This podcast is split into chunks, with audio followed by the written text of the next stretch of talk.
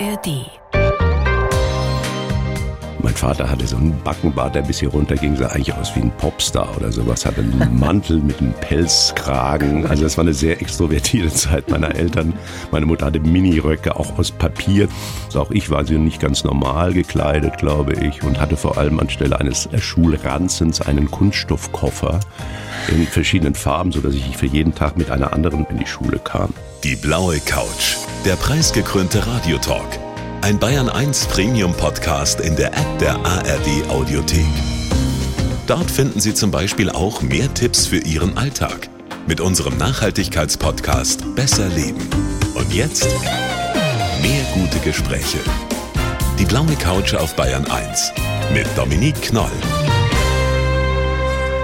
Er ist Drehbuchautor, Synchronsprecher und einer unserer Lieblingsschauspieler. Dominik Racke ist heute zu Gast im Radiotalk. Herzlich willkommen.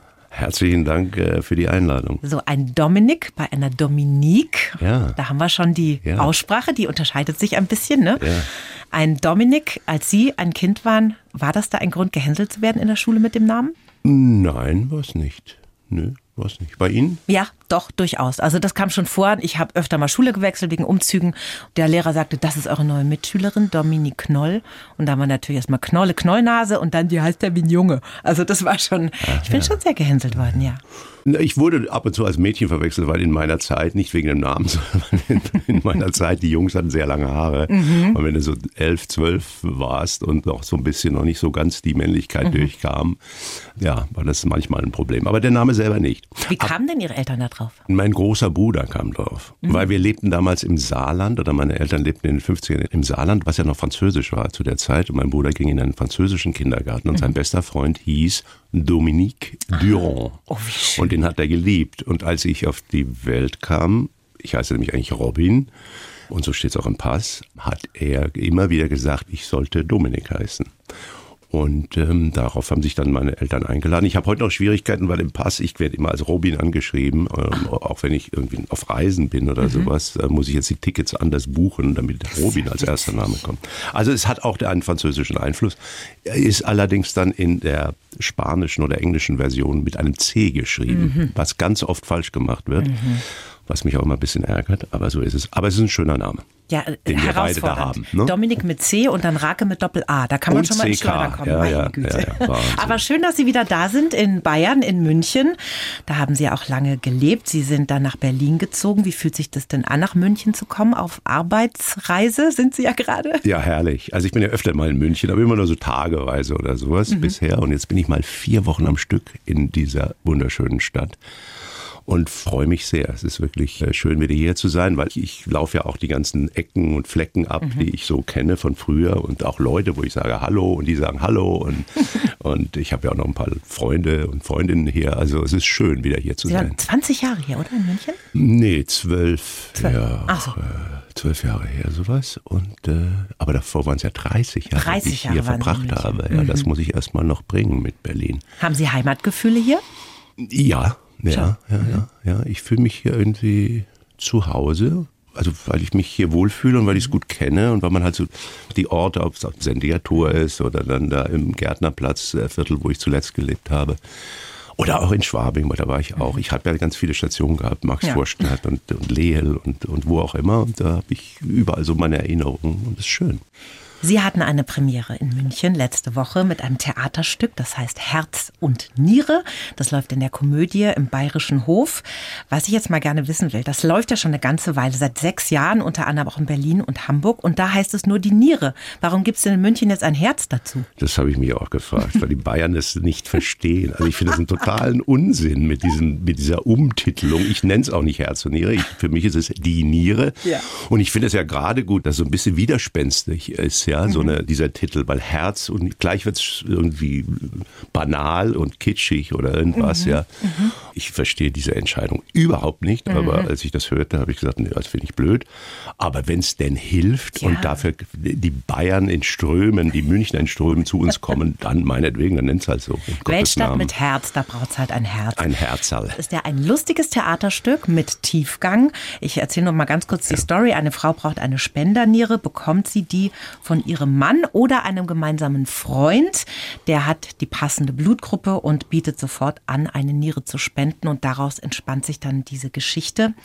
Und die Frage, woran sich denn eine Liebesbeziehung misst, darum geht es grundsätzlich in dem Stück, ne? Ja, also die Niere ist, wenn man so will, ein Vehikel, wenn man ganz ehrlich ist. Ja, natürlich. Und sie macht es lebensbedrohlich. Ja, also man braucht ja für jede Komödie ein echtes Drama. Ne? Je härter das ist, desto mehr kann man dann auch das in die Komödie äh, ziehen, weil es um noch mehr geht. Und es muss um viel gehen, um dann auch darüber lachen zu können. Es geht eigentlich, es geht jetzt gar nicht darum, bist du bereit, was würdest du aus Liebe alles tun, sondern es ist, glaube ich, einfach viel mehr so eine Beschreibung von Beziehungen. Es geht ja um zwei Paare, die, wie viele von uns das kennen, wenn wir ein gewisses Alter erreicht haben, schon über Jahre, Jahrzehnte möglicherweise dauern. Und ja, man nennt das ja auch den Kampf der Geschlechter manchmal Szenen einer Ehe. Mhm. Das hat der Autor sehr schön auf den Punkt gebracht und auch auf die Spitze getrieben. Und ich glaube, dass viele der Zuschauerinnen und Zuschauer sich darin auch wiedererkennen mhm. können. Und ich glaube, da liegt auch der Reiz fürs Publikum. Das sind ja auch so Situationen, die man natürlich nicht verhandelt, also weder beim Kennenlernen noch später, wenn man nicht in der akuten Situation ist. Ne? Würdest du mir eine Niere spenden, Schatz? Also das ist ja eher selten beim Daten, dass man sowas klärt. Vorab, ja. naja, heute so beim Online-Daten kann man das vielleicht ausfüllen schon. Das wäre mein origineller ja. Ansatz. Geht Ihnen das denn so, wenn Sie in solchen Stücken spielen, dass man da auch selber mal drüber nachdenkt, wie würde ich mich in dieser Situation verhalten? Ja, klar. Wir haben es ja im ganzen Probenprozess, war das ja schon ein Thema. Und ich sage immer, unser Maskottchen war da war Frank Walter Steinmeier, mhm. weil das ist ja so der Held, ja, der mhm. Nierenheld, weil er seine Frau. Niere der Frau gegeben hat. Was ich ja toll finde und was ich auch tun würde würde, ja, gar keine Frage. Also jemandem in der nächsten Familie, mhm. ja, selbstverständlich. Aber auch Steinmeier hat, soweit ich das dann recherchieren konnte, natürlich muss man sich dann auch darüber informieren und mit Ärzten besprechen, weil mhm. es ja auch, da liegt ja auch ein gewisses Risiko. Und meine Figur reagiert leicht panisch darauf, weil das hat aber auch mit seiner Gesamtsituation zu tun, weil er gerade an diesem Abend, wo er das erfährt oder diese Frage gestellt bekommt, auf einem ganz anderen Trip ist, mhm. weil er ein sehr ja, narzisstisch veranlagter Architekt ist, der sich ganz toll findet. Und dieses Hochhaus, was er gerade baut für die Franzosen, ein 26-stöckiges Hochhaus, heute feiern möchte. Und der will solche Nachrichten jetzt gerade nicht Dann haben. kommt so eine Niere dazwischen. Ja, genau. Mann. ein lustiges Stück mit Tiefgang. Und ich meine jetzt, Organspende ist ja jetzt kein Thema, was prädestiniert ist für einen launigen Theaterabend. Ne? Was macht es denn so witzig, das Stück? Sind das einfach so kurze Jokes, die Dialoge? Was würden Sie, wenn Sie so von außen drauf gucken? Ich glaube einfach, das ist einfach der Umgang, wie Menschen miteinander umgehen, ja. Und das, das hat er halt gut geschrieben. So, es ist ein ständiger Kampf, es ist ein ständiges Piesacken, es ist sich rauswinden, es ist die Konfrontation, es ist das Tänzeln, es ist das noch gemeiner zu antworten. Also es sind so die ganzen kleinen, feinen, netten und auch manchmal nicht so netten Gemeinheiten, die man so miteinander austauschen kann. Mhm. Und dadurch, dass wir dann zwei Paare auf der Bühne haben, also vier Personen haben, gibt es ja dann auch nochmal Interaktionen zwischen den Paaren. Ja, und äh, das wird dann sehr turbulent. Das ist ja das, was man Screwball nennt in, im amerikanischen Film. Und, ähm, und sowieso ein Schneeball, der so ins Rollen gerät und immer größer wird und immer wahnsinniger wird und immer bedrohlicher wird, ähm, wird es hier verhandelt in dem Stück. Man kriegt jedenfalls Lust, sich das anzuschauen, wenn Sie darüber ja, sprechen. Ich hoffe. Die Nation kennt sie natürlich größtenteils aus dem Fernsehen, seit mhm. sehr vielen Jahren schon. Wenn man Ihnen jetzt heute die Frage stellen würde, bis zum Rest Ihrer Tage nur noch Fernsehen oder nur noch Theater? Was würden Sie tun? Es kommt darauf an, was es im Fernsehen ist. also wenn Sie mich jetzt so fragen, ich würde jetzt gerade spontan Theater sagen. Mhm. Ja. Weil das Schöne, also ich, deshalb genieße ich jetzt diese Zeit hier auch wahnsinnig, weil das Schöne am Theaterspiel und der große Unterschied zum Film, den ich auch liebe, der ist dieses am Stück zu spielen, also im Stück, am Stück zu spielen und diese Möglichkeit, jeden Abend was irgendwie auch noch mal ein bisschen anders zu machen, es mhm. jeden Abend zu verbessern, aber nicht wie bei einem Take im Film, der vielleicht 30 Sekunden ist oder vielleicht zwei Minuten lang ist, wo man sagt, okay, mach mal noch einen oder noch einen, mhm. sondern in dem Fall ist es ja einen, den ganzen Abend dann neu zu gestalten oder Teile davon. Und das ist eine wunderschöne Aufgabe für Schauspieler und eben auch dieses Gefühl, jetzt habe ich sie, jetzt habe ich sie nicht. Also das ist das Negativgefühl dazu, aber ja. diesen Austausch, den man mit dem Publikum hat, dieses Spiel, wir spielen ja fast miteinander. Mhm. Ja, also ich rege sie an und sie reagieren und darauf kann ich reagieren. Mhm. Also der Austausch, der da stattfindet den ganzen Abend, das ist herrlich, das ist wundervoll.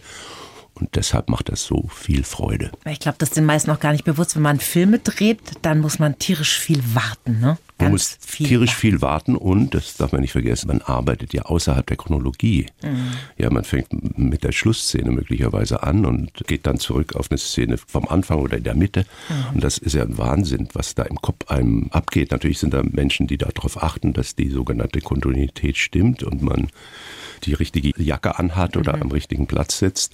Aber das Tolle am Theater ist, dass das in einem Rutsch gespielt ja, wird. Ne? Ja. Herr Rake, jeder Gast bekommt von uns einen Lebenslauf geschrieben. Das oh, haben wir auch für Sie gemacht. Da ist er endlich. Ich darf Sie bitten, den mal vorzulesen. Ich lese ihn vor. Ich heiße Dominik Rake und bin eine kreative Rampensau. Als Schauspieler und als Mensch liebe ich Ordnung, Harmonie und bin immer offen für neue Herausforderungen. Geprägt haben mich meine künstlerische Familie, die leidenschaftliche Atmosphäre der Theater AG in der Schule und meine Zeit in New York. Beruflich hatte ich als Tatortkommissar um die 50 die fettesten Jahre. Jetzt liebe ich die Vielseitigkeit meiner Rollen und die besondere Energie auf der Bühne. Wenn es im Leben eine Zugabe gäbe, wäre ich gerne noch mal so alt wie meine Enkel. Und meinem inneren Kind wünsche ich, immer weiter zu spielen. Gerne 2024 auch in einer internationalen Rolle. Wow. Wow. Können Sie damit leben, gut leben mit diesem Leben? Ja, ja. Ja, ja, super. Alles gut. Okay. Ja, ja, ja. Ja. Mal kurz ein prüfender Blick. Nein. Nochmal gucken, ist ein Rechtschreibfehler drin. Jahrgang 1958, ja. in Hanau geboren und in einem Künstlerhaushalt aufgewachsen zwischen Skulpturen und Pappmöbeln. Ihr Vater war Designer, ne? Ja, ein sehr bekannter Designer in Deutschland, der so zu der Nachkriegsgeneration gehörte. Diese Gruppe von Männern war das damals vor allem, die sich ähm, so neu formiert hatten und so ein bisschen das Erbe des Bauhauses, was ja durch die Nazizeit völlig ähm, kaputt gemacht wurde und die sind ja alle, der Großteil von denen sind, sind ja emigriert, mhm. haben die dann in Ulm in der Hochschule für Gestaltung mit Otto Eicher an der Spitze so versucht, eine neue Sachlichkeit wieder nach Deutschland mhm. zu bringen. Und äh, das hat mich schon auch sehr geprägt. Also sowohl die Jahre in Ulm, weil wir ja da in einem eigenen Campus gelebt haben. Ne? Mhm da waren ja die Meisterhäuser, die Dozentenhäuser. In einem von denen haben wir gewohnt. Und da gab es dann auch entsprechend so eine kleine Bande an Kindern. Ja, wir waren so 13 Kinder, alle mehr oder weniger im selben Alter, weil die Eltern ja auch so in ihren 30ern mhm. waren und wir halt kleine Knirpse. Das war schon mal toll, eine tolle Zeit, ja, auch so in so einer Gemeinschaft zu sein. Ja. Das habe ich sehr genossen und auch sehr naturverbunden, weil man da viel draußen war und draußen gespielt hat. Und dann eben auch dann die Zeit später, wo, als wir dann in Hanau oder in Wolfgang bei Hanau waren, und meine Eltern zusammen, meine Mutter hat dann die Firma aufgemacht, die Pappfaltmöbel Ellenrake. Und das war auch eine tolle, interessante mhm. Zeit. Ihre Mutter war ja auch Künstlerin, Bildhauerin. Ja. Das heißt, Sie sind in einem Haushalt aufgewachsen, der jetzt in der braven Stadt Hanau jetzt wahrscheinlich nicht so super üblich war, oder? Ich sag's mal so. Also super üblich, das war total unüblich. Und wir waren so ein bisschen also es war ja wie gesagt noch in einem kleineren Vorort von mhm. Hanau, in so einem, ich sag mal, Industriekaff, ja, mhm. weil da ist viel Industrie in der Ecke da, deshalb ist es auch alles zerstört worden im Krieg.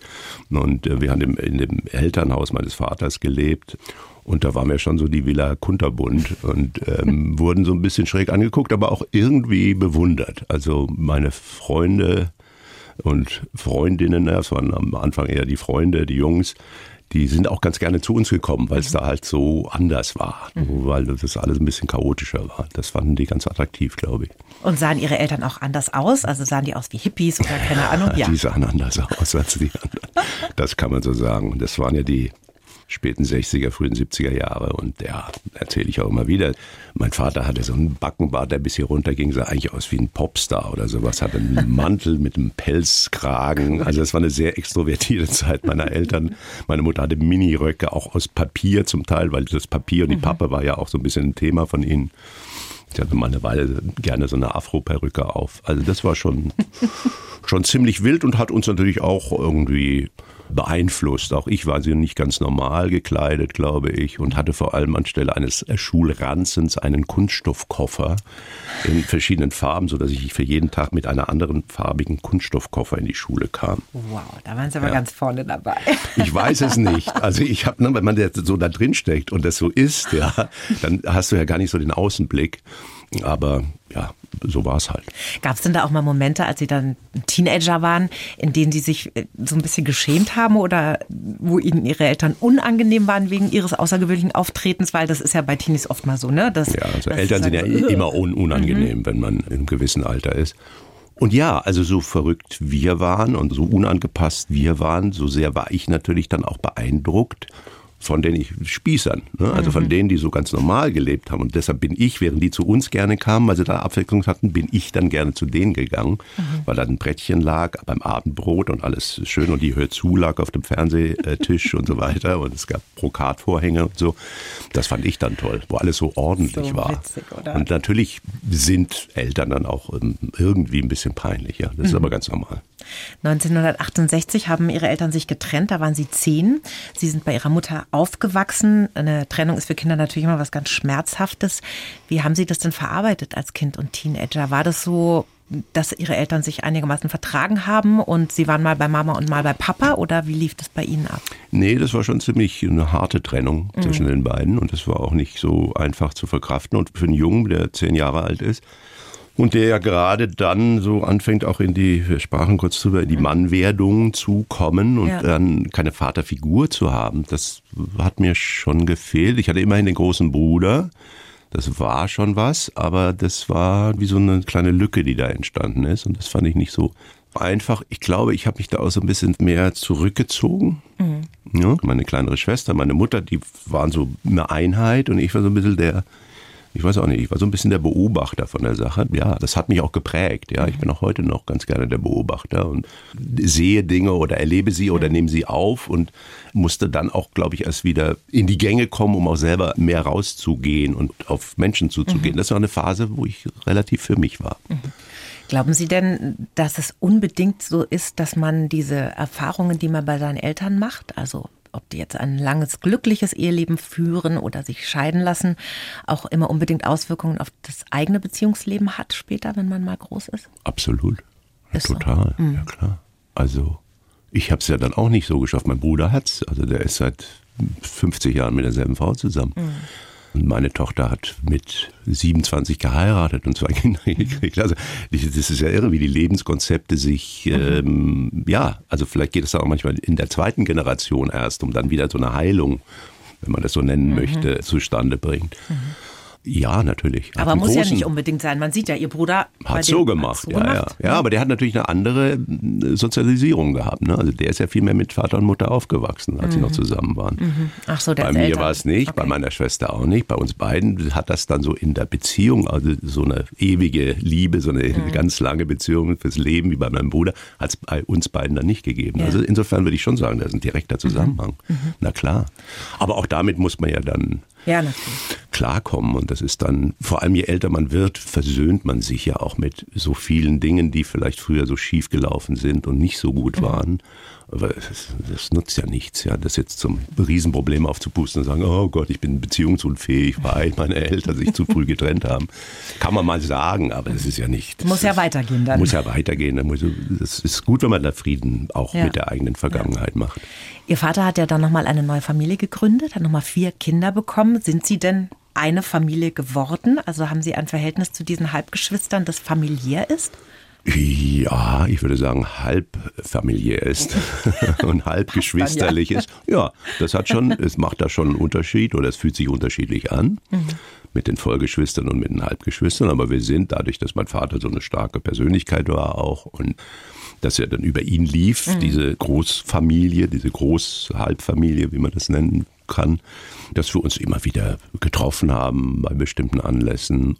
Seit ein paar Jahren haben wir eine kleine Tradition. Es gibt jeden Sonntag bei uns ein Zoom-Meeting. Mhm. weil das hatte mal die Frau meines Vaters, der ja vor zwei Jahren verstorben ist, in seinen letzten Jahren angeregt, weil er nicht mehr so reisen konnte und nicht mehr, dass er gesagt hat, dann können wir uns doch alle da so elektronisch treffen sozusagen. Mhm. Und das haben wir bis heute, Ach, also schön. über seinen Tod hinaus findet das statt und man weiß nie genau, wer ist denn jetzt da. Ja, das ist, weil meine Geschwister, meine Direkten in Amerika leben, mhm. ist es bei uns um 15 Uhr. Das heißt, ich trinke meinen Nachmittagstee und die ihren Morgenkaffee, weil bei denen ist es 9 Uhr morgens. Und dann schalten sich so die anderen rein oder sind Schön. auch nicht drin.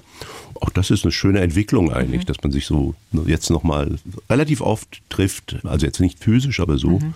mhm. Und sich austauscht. Also wenn dieses Corona eine gute Seite hat, dann das, dass wir gelernt haben, uns so auch mal zu vernetzen ja, ne? ja, über ja, weite Entfernung. Das finde ich auch. Ungefähr zur Zeit der Trennung ihrer Eltern haben sie ja auch ihren ersten Film gedreht mit einer Super 8 Kamera und mit einem sensationellen Titel, nämlich die Entführung des Meerschweinchens, oder? War, ist es das? Ja, das ist also Sie hatten Meerschweinchen. Ich hatte Archibald, das Meerschweinchen, was ich, glaube ich, zu Tode gequält habe was man so macht als neun, zehnjähriger oder sowas, ja, weil ich immer so am Käfig so gemacht habe und es ist immer aufgeschreckt hochgehüpft, das arme Kerlchen. Aber es wurde zum Filmstar durch mich mhm. und äh, meine Schwester war das bestohlene Opfer, weil da in unserer Ecke, das war ja damals, war ja noch die amerikanische Armee da unterwegs ne, in mhm. Deutschland und da war eine große Division, das wurde auch Little Chicago genannt, da unsere Ecke, weil da so viele Amis waren. Und mein Hauptdarsteller, ein sehr gut aussehender, achtjähriger Amerikaner, sehr amerikanisch aussehend, war ein Detektiv mit internationaler Besetzung. Und der hat dann diesen Fall innerhalb von dreieinhalb Minuten geklärt. Gibt es die Aufnahmen noch? Ja, die gibt es noch. Ja, ja, ja. Ich habe noch ganz viel. Das war der Anfang. Das war der Anfang einer großen Filmkarriere, also einer Regie- und Produzentenkarriere weil ich dann ganz viel Super 8 Filme gedreht mhm. habe. Mhm. Und dann ging es so rein in diese, also dann hatte ich so meine engsten zwei enge Freunde, weil ich brauchte ja auch Darsteller mhm. und habe mir natürlich selber immer mitgespielt, ne, habe dann das auf ein Stativ gestellt und da musste es sehr schnell sein, weil das, das rattert ja durch, ne, das ist ja sofort mhm. alle, das sind ja zweieinhalb Minuten auf so einer. Rolle, ja. Und da muss man sehr sparsam sein und sehr genau sein. Und äh, ja, da habe ich also auch dann gespielt und dann haben wir Sketche gemacht und so weiter. Und das haben wir immer in der Schule vorgeführt, weil ich war so schlecht in der Schule, mhm. dass ich mich damit dann so ein bisschen zeigen konnte. Da konnte ich ein bisschen zeigen, das, guck mal. Da bin ich gut. Mathe bin ich scheiße, ich bin eigentlich überall schlecht, aber das kann ich. Und da habe ich meine Erfolge gefeiert. Das hat mich sehr geprägt. Meine nächste Frage wäre gewesen, Ihre Schulzeit in einem Wort. äh, durchgemogelt. aber einen Abschluss haben Sie ja hingekriegt. Ja, aber gerade. Also mit Ach und Krach.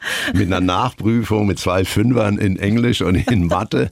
Und ich glaube, da hat der Klassenlehrer, der wäre sehr nett, meine Mutter kam mit dem gut klar. Hat mich, glaube ich, so ein bisschen durchgewunken. Dann, okay, er muss ein bisschen nachsitzen über den Sommer, aber gar Der Raker muss mal raus aus der Schule, ja, ja. also geht das nicht weiter. Ich hätte es nicht gebraucht. Also ich hätte es nicht gebraucht. Ich ja. hätte lieber eine Lehre gemacht oder ich wäre irgendwie mhm. woanders hingegangen. Ja. Aber Sie haben dann offensichtlich schon früh einen Weg gesucht, sich auch auszudrücken. Zum einen zu zeigen, guck mal, was ich alles kann. Hm. Sie haben auch Comics gezeichnet, Sie ja. haben Hörspiele gemacht, Geschichten geschrieben und so weiter. Das heißt, das ging schon sehr früh los bei Ihnen. Ja, also ich meine, das ist mir auch in die Wiege gelegt, muss ich offen zugeben, weil ja beide Eltern auch kreative Menschen waren. Und es war ja auch akzeptiert und gefördert, wenn man so will. Ne? Mhm. Es hat ja keiner gesagt, komm jetzt, was soll diese Krackelei da oder sowas oder was, was, du willst Schauspieler werden, das gab es bei uns nicht. Toll. Ne? Ja. Also es kann gut sein für manche, dass sie diesen Widerstand des Elternhauses dann überwinden und sagen, ich will dahin. Aber ich glaube, es ist schöner, wenn das auch gefördert wird Absolut. und da keiner Steine zwischen die Füße wirft und dass man so sein Ding machen kann. Und das war, ich sag mal, diese Kreativität, die ich als kleiner Junge hatte, die ist ein Quell bis heute. Wenn es mir mal schlecht geht oder wenn es irgendwie nicht weitergeht, so, gibt es ja immer wieder. Mhm dann kann ich an diese Quelle zurückgehen ja, und die sprudelt. Die sprudelt mein Leben lang. Und das hilft wahnsinnig. Also in schwierigen Zeiten auch kannst du hingehen und da sprudelt es raus. Toll. Dann kannst du damit was machen. Ja. Andere essen Schokolade oder meditieren? Ja, das mache ich auch manchmal. und jetzt mal ein Appell an alle Schulen in Bayern, fördert die Theatergruppen, denn auch Sie haben da ja dann Ihre ersten halbprofessionellen Gehversuche als Schauspieler gemacht. Ja. Das erste Stück war Leonce und Lena. Mhm. Sie hatten die Hauptrolle, nehme ich an, oder? Nee, habe nee, ich nicht gehabt. Mann. Nein, nein, nein. Da, war ich, da hatte ich noch nicht die romantischen Hauptrollen, die ich dann Jahre später bekommen habe, die mir immer noch anhängen. Da war ich der alte, etwas verblödete König des, äh, des Reiches Popo oder Pipi oder ich weiß nicht mal. Das hat ja Büchner, das war ja so eine Satire auf die Zeit und da war ich dieser Regent, der aber völlig überfordert war von allem. Also ich war nicht Leonce und mhm. ich war natürlich nicht Lena, sondern der Vater von Leonce. Mhm aber hatte einen fulminanten Auftritt in der Stadthalle Hanau, die wirklich viele Leute fasst oder fasste mhm. damals, ich weiß gar nicht, ob es sie noch so gibt, bestimmt 800 Leute oder 1000 und die war voll, die war ausverkauft dreimal. Da haben sie ganz viele Tische, Schultische aufeinander gestellt. Das war mein Thron, das war mein Auftritt, als ich auf die Bühne kam und ich bin auf diesen Thron geklettert und mhm. äh, habe da so einen Verrückten gespielt. Und allein der Applaus war grandios, war toll. Sie haben ja vorhin schon gesprochen von dieser Faszination Theaterspielen, was da, dass man in Verbindung geht mit dem Publikum, dass da ein Austausch stattfindet und so weiter. Können Sie sich noch erinnern an dieses Gefühl, was Sie im Herzen hatten, als Sie da auf der Bühne in der Stadthalle Hanau standen und das erste Mal tosender Applaus? Grandios. Das ist das Schönste, was es gibt. Es ist, das ist, was man äh, Gänsehaut also nennt. Also das ist wirklich, das ist, alles ist physisch. Ne? Das ist wirklich physisch. Mhm. Das habe ich heute noch. Und wenn ich gut bin, habe ich das. Gänsehaut. das ist eine tolle. Ja, ich, dann, dann kriege ich beim Spielen habe ich Gänsehaut und das ist ein allerhöchstes Glück. Es ist, es ist unbeschreibbar. Ein erfüllender Beruf, den Sie so lange machen können, solange Sie gerade stehen können. Das ist ja, ja. echt traumhaft, ne? Ja, es ist einer der schönsten Berufe der Welt. Es ist, es ist super schwer zwischendurch und, und frustrierend, weil man ja eine weil man ja, um das zu machen, eine kontinuierliche Arbeit mhm. braucht. Und das ist, die ist natürlich nicht immer kontinuierlich. Mhm. Da sind immer wieder Breaks und immer wieder Pausen und, und Hindernisse und auch Hindernisse in einem selber, weil man irgendwie unzufrieden ist oder sowas. Aber wenn man schönes Material hat, das darf man auch nicht vergessen. Ja. Ne? Also wenn es nicht gut ist, auch bei Filmen, dann kann es auch, oh, dann denkst du, was soll das jetzt? Aber ja. wenn es gut ist, und das ist schön am Theater, wenn man das Richtige sich aussucht, dass man sich in diese Zustände versetzen mhm. kann. Es gibt immer wieder Rückschläge oder auch schwierige Momente. So ging es bei Ihnen ja auch los. Die deutschen Schauspielschulen, die ja, wollten Sie nicht so gerne haben. Und dann haben Sie sich gedacht, Mensch, dann gehe ich doch nach New York. Da waren Sie gerade mal 19. Mhm. Und das sagt man immer so leicht. Dann ist er nach New York gegangen, auf die Schauspielschule. Also ich muss ehrlich sagen, meine Tochter ist jetzt 18. Und wenn die sagen würde, ich gehe nach New York, da hätte ich jetzt nicht so ruhige Nächte ganz alleine. Das war ein großer Schritt ne, vom beschaulichen Hanau dann in diese große Stadt. Ja. Wie erinnern Sie sich denn da an Ihre Anfänge? Anfänge, als es losging in New York? War furchtbar. Das war ganz schrecklich. Ja, ja. Heimweh. Totales Heimweh. Mhm. War ganz furchtbar. Ich hatte zwei große Koffer und habe meine Bettdecke mitgenommen und einen Radiowecker, der gar nicht ging, weil die eine andere Strom Steckdose, äh, Steckdose hatten. das, also da sieht man, wie naiv ich war, ja. Und eine Bettdecke und einen Wintermantel und einen Regenschirm und ich weiß nicht was. Meine Mutter hat mir noch die Haare geschnitten, weil in Amerika gibt es ja keine Friseure.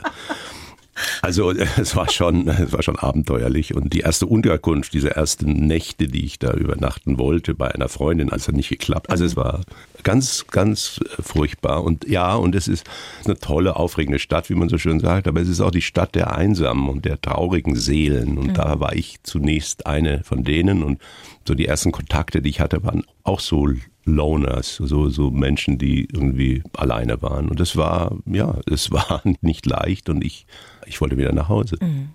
Aber wenn man 19 ist, und dann bin ich ja zwei Wochen später 20 geworden, das hat vielleicht geholfen.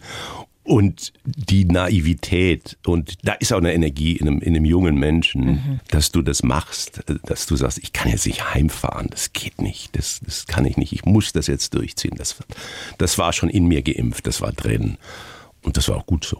Und Sie hatten ja auch einen Plan. Sie sind ja nicht nach New York gegangen und haben gesagt, gucken wir mal, was das Leben so bringt, sondern Sie wollten auf diese Schauspielschule und wollten das lernen und durchziehen und zu Ende bringen. Genau. Also da war ja schon auch eine Idee dahinter. Ja, ja, ja, ne? absolut. Und nach den ganzen Fehlschlägen hier, also wenn ich mir denke, dass ich das überhaupt so aber das zeigt ja auch die Energie, die da in mir steckte in dieser Zeit, dass ich trotz dieser vielen Absagen, die ich hier bekommen habe, könnte man auch sagen, das heißt ja eigentlich, das ist nichts für mich. Ja? Mhm. Wenn die alle sagen, du bist nicht begabt genug oder interessant genug, um bei uns eine Ausbildung zu machen, dann trotzdem nochmal woanders hinzugehen, mhm.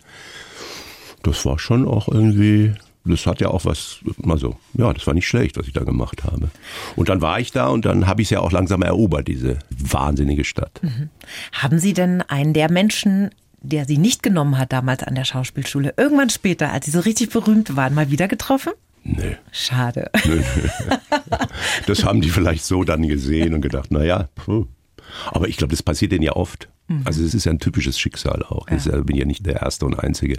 Ich glaube, es passiert vielen so. Mhm. Und das ist ja auch nur ein Zeichen dafür, was wie Lebenswege gehen. Ne? Also du, du kommst irgendwo an, da ist ein Hindernis, dann weichst du diesem Hindernis aus und plötzlich gehst du nach links oder nach rechts ja. und da kommst du auf einen Pfad, der ist ganz anders. Also ich bin ja froh, ich war gut, die Falkenberg-Schule oder wo ich überall war, das wäre mhm. natürlich auch toll gewesen. Und ich finde auch das deutsche Schulsystem gut, dass es mhm. in Gruppen über Jahre geht und so weiter. Aber ich bin einen anderen Weg gegangen und bin ich dann natürlich auch dankbar für. Mhm. Das ist doch toll. Total, das ist ja auch mal das Interessante, wenn man so zurückguckt auf seine Entscheidungen des Lebens, so wäre ich links abgebogen, rechts abgebogen, guck mal, dann hätte ich das und das nie erlebt. Sie zum Beispiel hätten niemals Christoph Walz kennengelernt, mit dem haben Sie in einer WG gewohnt. Ne? So ist es. Da war er äh, auch ein kleiner, unbekannter Schauspieler, der da so ein bisschen rumgekrebst ist in New York oder wie müssen wir uns das ja, vorstellen? Gekrebst hat er nicht, ich habe auch nicht gekrebst, wir waren, waren ähm, ja, wir haben uns angefreundet, weil mhm. Das ist ja das andere, dass du ja, wenn du dann aus einem anderen Land kommst und in so ein Land gehst, dann merkst du ja auch plötzlich, wo du herkommst. Mhm. So toll ich Amerika immer fand und ich bin ja eine Generation, die sehr beeinflusst wurde von den Amerikanern, von der amerikanischen Kultur und das war mit dem Grund, warum ich dann dahin bin und weil ich auch noch andere Familie hatte. Und so hat man sich dann mit den Europäern zusammengetan mhm. und einer davon war Christoph. Ja, wir waren irgendwie, wir, mochten uns und mhm. haben irgendwie gut miteinander hm, funktioniert und waren ja junge Kerle. Und mhm. ähm, dann hat ein dritter Kerl gesagt, das war ein Portugiese und der hatte Geld von zu Hause. Und das war genau die Zeit, wo diese Lofts in Mode kamen, mhm. also alte Lagerhallen in Drybecker in dem Fall, also in einer Gegend, die eigentlich völlig mhm. verwahrlost war, die inzwischen super Porsche und schick ist. Der hatte dann einen Loft gekauft und hat gesagt, ich brauche da ein bisschen Hilfe beim Ausbau des mhm. Lofts. Und dann sind Christoph und ich haben gesagt, okay, machen wir. Und dann haben wir da über mehrere Wochen, fast Monate das Ding ausgebaut. Und da auch gewohnt? Und dann da gewohnt und da zusammen gewohnt. Ja, war eine schöne Zeit. So, eine, so eine Drei-Jungs-WG. Ja. War das eine wilde WG mit Partys? Mhm. Gab es Stress mit den Nachbarn? Es gab, ja, richtig. Es gab Stress mit einem Nachbarn, aber das war, glaube ich, wegen unserer Bauarbeiten und die wurden immer begleitet mit lauter Musik und plötzlich hämmerte es von oben und zwar genau in dem Raum, der für mich vorgesehen war. Und da war ein wild gewordener Bildhauer, ein weltberühmter Bildhauer, David Rabinowitsch heißt der. Ich habe mir extra nochmal nachgeschaut und der hat ein Loch geschlagen durch die Decke und da bröselte es auf meinen Futon, auf mein Bett unten. Und dieses Loch blieb für die Zeit, in der ich auch in dieser WG lebte. Und dann habe ich das Bett einfach zur Seite geschoben und gesagt, okay, so ist es. Weil er so genervt war vom Lärm, hat er ein Loch geschlagen? Ja.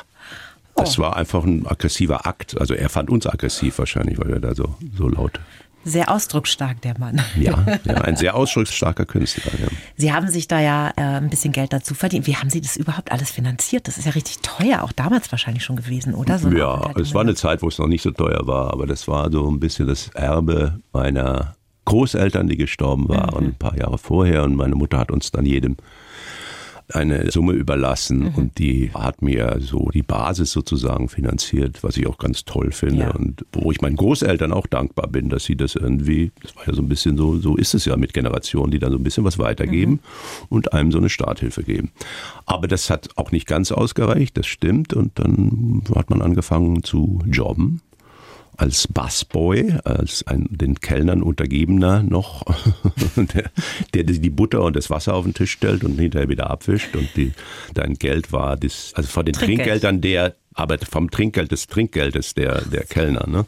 Ja. Okay. Und als Hausmeister habe ich gearbeitet. Und, und Kunst haben Sie transportiert? Und ne? als Kunsttransporteur. Das war der schönste Job, ja. ja. Was haben Sie denn da so transportiert? Große Gemälde oder? Alles. Ähm, und es war super interessant. Also gehasst haben wir Skulpturen, weil die groß sind und schwer sind. Du musst es immer einpacken. In, in meistens sind so Holzboxen. Mhm. Was wir geliebt haben, war die Factory von Andy Warhol weil Warhol alles, der hat ja immer die gleichen Formate gehabt. Mhm. Und da konnte sie so Boxen, da konnte sie einfach reinschieben, so wie Pizzakartons. Mhm. Und damit sind wir dann mit heißer Ware, also nicht heißer Ware, aber mit teurer Ware, sind wir dann durch Manhattan gefahren oder auch mal raus aufs Land und waren in Museen, waren bei Künstlern, wir waren bei Willem de Kooning in, in East wow. Hampton.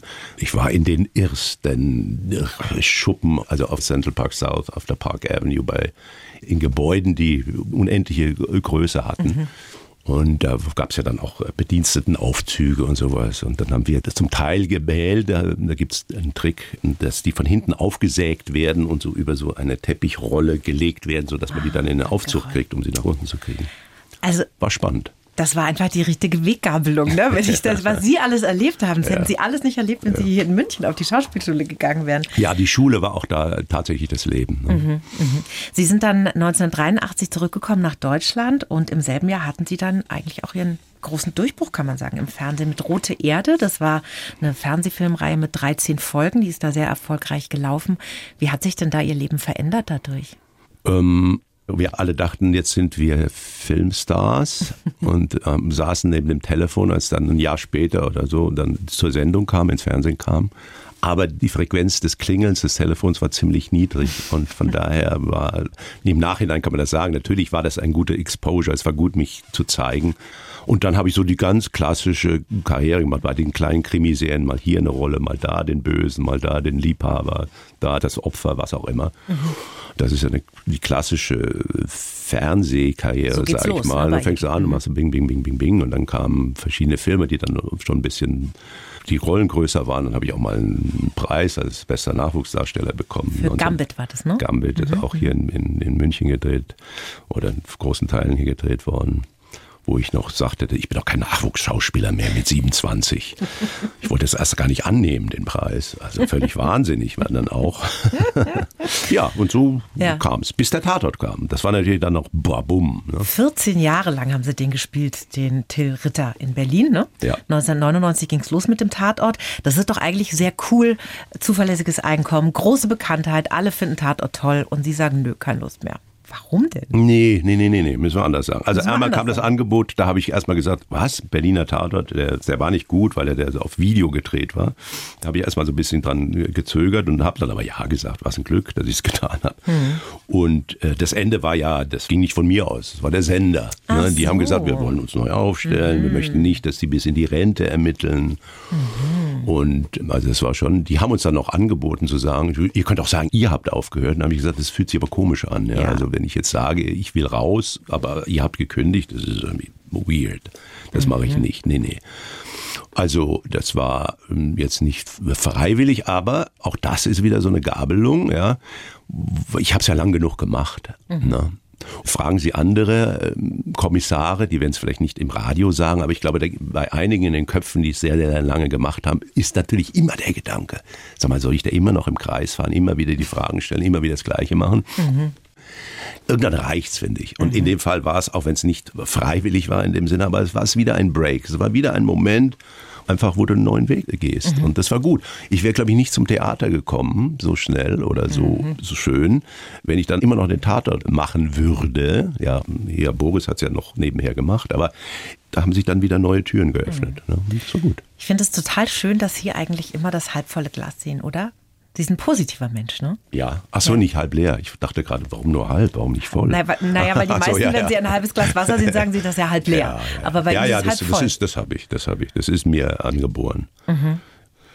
Always look on the bright side of life. Ja, also ne, es ist sonnig heute, es ist doch herrlich. Oder es ist, oh Gott, es, es, es regnet. Aber wie schön dieser Regen ist. Ja, ne? Sie Also sagen nicht man- immer, wie schön dieser Regen ist. Doch, glaube ich doch, nicht. Echt? doch, ja, ich liebe Regen. Also in dem letzten trockenen Sommer. Ich habe ich, Ja, ja, ich da hab, ich hab Regentänze gemacht. Ich bin halbnackt rausgehüpft und, ja, und da war Halleluja gerufen. Es regnet. Ja, auch Ja. In, an einem Novembermorgen. Hm. Ich gehe gerne barfuß äh, durchs Gras. Nee, aber das finde ich schön. Auch im Winter. Weil sie auch jede äh, Veränderung in ihrem Leben oder wenn irgendwas vielleicht mal nicht so auf den ersten Blick rund läuft oder positiv ist, dass sie dann sich das nutzen für sich und sagen, okay, schiebt mich jetzt woanders hin. Ab einem gewissen Alter muss man sich seine Vergangenheit schönreden, weil es bringt ja nichts. Was soll ich sagen? Oh Gott, wie schrecklich das Ja, war und recht. warum äh, haben die aufgehört oder sowas. Bringt ja nichts. Ja, ne? Also eher drauf gucken und sagen, also daraus was ziehen und sagen, ach guck mal, ist interessant. Und dann ist das passiert. Also, also lieber auf das Leben zurückblicken und sich faszinieren lassen von den Abläufen, wie was gekommen ist, ja, als zu sagen, oh, und dann war, ist das schiefgegangen und dann ist das schiefgegangen. Bringt nichts. Mhm. Sie haben sich in Ihrer Karriere ja schon häufiger intensiv mit dem Thema Alter auseinandergesetzt. Sie haben das Drehbuch zu der Miniserie um die 30 geschrieben, auch eine der Hauptrollen neben Natalia Wörner gespielt. Vor zwei Jahren gab es dann die Fortsetzung um die 50. Gibt es übrigens noch in der ARD Mediathek zu gucken, wenn einer Lust hat. Yes. Beschäftigt Sie das Thema älter werden denn auch privat? Also war das schon in Ihrem Leben mal so, dass Sie, Mann, verdammt nochmal, jetzt 50, jetzt 60? Ja, was bleibt am Mann das übrig, natürlich. Und je älter man wird. Aber es war ja schon immer so, ne? Du denkst, oh Gott, ich bin 50, ja, furchtbar. Jetzt denke ich mir 50, naja, was. Lächerlich. Und das wird mir auch, jetzt bin ich 65, das wird mir passieren, wenn ich 70 bin und hoffentlich noch älter und älter, älter, dass du immer wieder zurückblickst und sagst, auch da.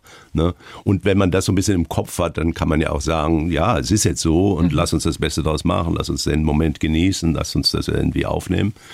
Ja, du, ich spüre das ja. Ich spüre das jetzt hier bei Die Niere auch. Da habe ich einen, einen riesen Tanz, mache ich am Anfang, mhm, ne? Mhm. Und hüpfe rum und renne und mache. Und ich habe beide Oberschenkelschmerzen. Ich brauche eine Massage jetzt nach fünf Vorstellungen inzwischen.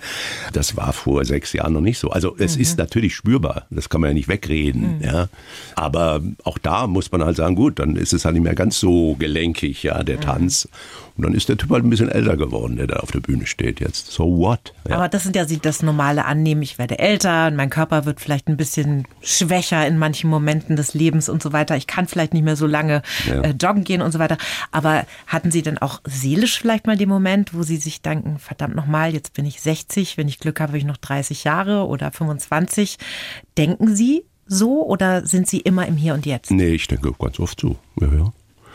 Klar, ich rechne auch immer. Ne? Jetzt 25, 90. Mhm. Aber es macht Ihnen keine Angst? Auch manchmal schon, ja. Aber ähm, jetzt ist mein Vater sehr alt geworden, meine Mutter ist auch ziemlich alt geworden. Das ist dann, das ist so ein Trost. Dann habe ich einen mhm. großen Bruder, das ist auch immer ein bisschen so eine Orientierungslinie. Ne? Ja. Also klar, wenn der mal abtritt, oder ich das kann ja auch mir passieren vorher, man weiß es ja nicht. Also das ist das Schöne, dass man es nicht weiß, wann es soweit mhm. ist das, glaube ich, merkt man dann auch immer mehr. Es wäre auch furchtbar, wenn wir unsterblich werden. Ne? Also wenn ich mir jetzt vorstelle, es geht so für immer. Mhm.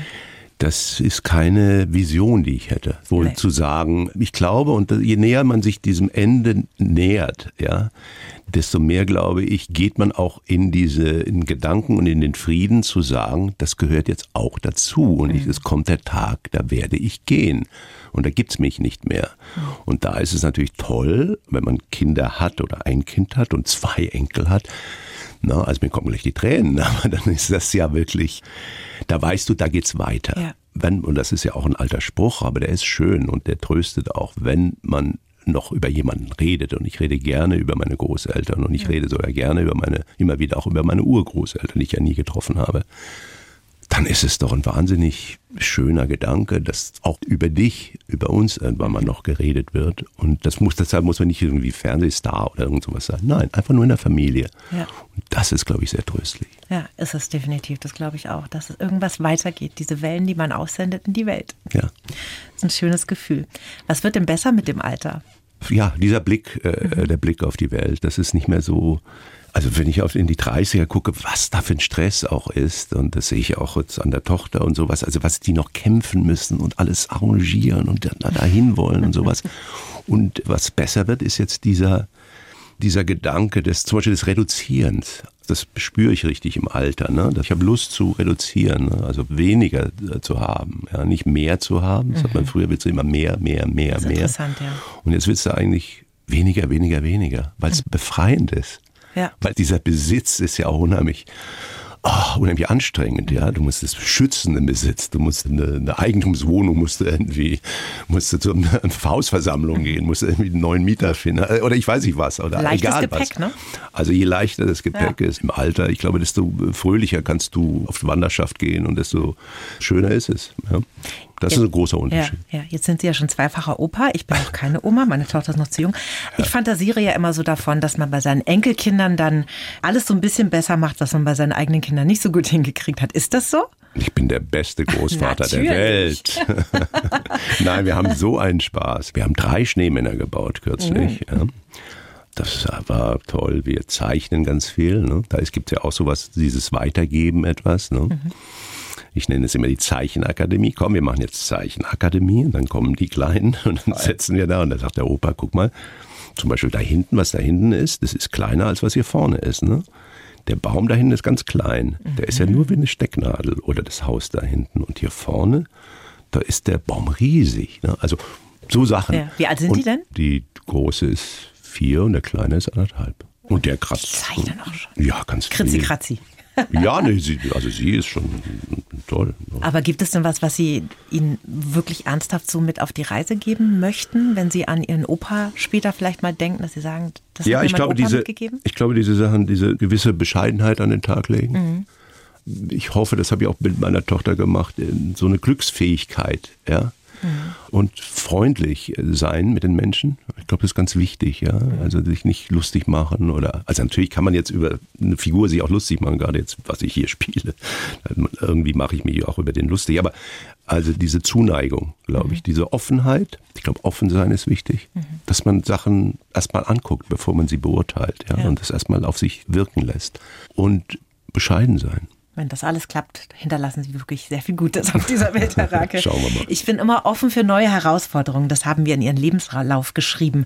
Welche wünschen Sie sich denn? Gibt es da welche, wo Sie sagen, ja, das will ich machen? Ja, ich habe gerade so ein bisschen eine Ambition. Ich würde gerne, das stand ja auch im Lebenslauf, ähm, international arbeiten noch. Also ich habe jetzt noch mal so einen kleinen Schub gekriegt gerade. Ne? Ich, ich habe äh, meine Agentur gewechselt. Ich bin jetzt mit einer neuen Agentin verbandelt und ähm, hatte eine sehr erfolgreiche Zeit mit der vorherigen. Und ich habe irgendwie Bock, noch über das, was ich so bisher gemacht habe, noch ein bisschen hinaus zu gehen. Und das ist unter anderem, weil ich ein paar Mal international gedreht habe, aber das wäre sowas, was ich gerne machen würde. Ja, und da muss man halt sich umgucken und ja, einen englischen Agenten finden oder mal gucken. Ich weiß es nicht, weiß ja nicht, ob es klappt, aber das wäre sowas. Und ansonsten sehe ich eher da auch durchaus einen Verzicht für bestimmte Sachen, wo ich sage, das muss ich jetzt nicht mehr machen.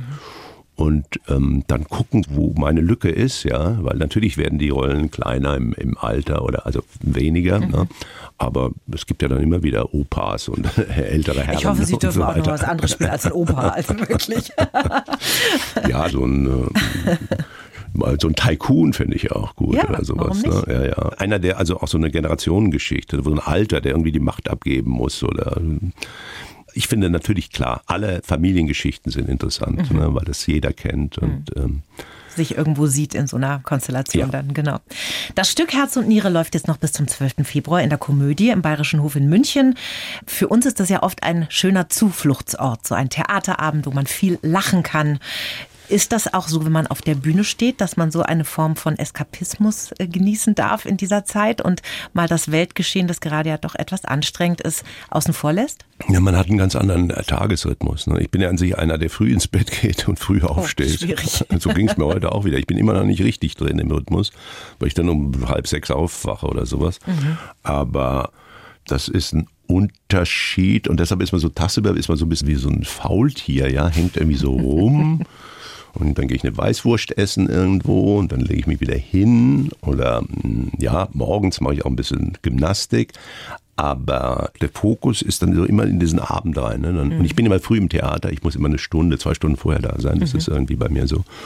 Dann fährt man dieses Formel-1-Rennen da. Also machen wir es zumindest, weil wir mit so einem Tempo jetzt spielen, mit so einer Rasanz.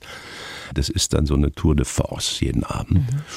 Das ist so ein ganz eigener Lebensrhythmus. Der ist ganz äh, anders. Und ja, natürlich gucke ich da kein Heute-Journal und keine Tagesschau mehr, sondern dann bin ich im anderen Ding. Ich bin auf einem anderen Planeten und ich bin vor allem mit meiner Gruppe, darf man auch nicht vergessen, ganz wichtig. Ne? Wir sind ein super Ensemble, wir kennen uns schon so lange jetzt und wir haben Spaß und ist ganz toll. Und wenn der Theaterabend rum ist, das Rennen gefahren ist, dann fällt die Spannung ab. Was machen Sie dann? Dann gehen wir noch einen trinken oder wir sitzen in der Garderobe. Das ist eine alte, muffige Garderobe, aber das liebe ich, ja. Also wie so total ein Chaos auch. Und vielleicht ist es auch ein bisschen meine, meine Kindheit, ja. Überall steht irgendwas und alte Sofas und gut, so sah es bei uns nicht aus, aber egal. Also wie in so einem Kinderbuch, ja, von so einem. Schön. Und da hängen wir dann so ab und haben unsere Gespräche und es ist, es ist eine richtig schöne Zeit, die man da hat, ja. Zum Schluss eine Frage, die ich jedem Gast stelle, auch Ihnen. Was würden Sie Ihrem 20-jährigen Ich aus heutiger Sicht gerne sagen? Ja, sei, sei mutig, geh raus, mach, mach dein Ding. Dominik Rake, vielen Dank, dass Sie da waren. Ich wünsche Ihnen noch ganz viel Erfolg und viel Spaß in München. Ja, vielen Dank, werde ich haben. Ganz herzlichen Dank. Tschüss. Bayern 1 Premium Podcasts. Zu jeder Zeit, an jedem Ort. In der App der ARD Audiothek und auf bayern1.de. Bayern 1 gehört ins Leben.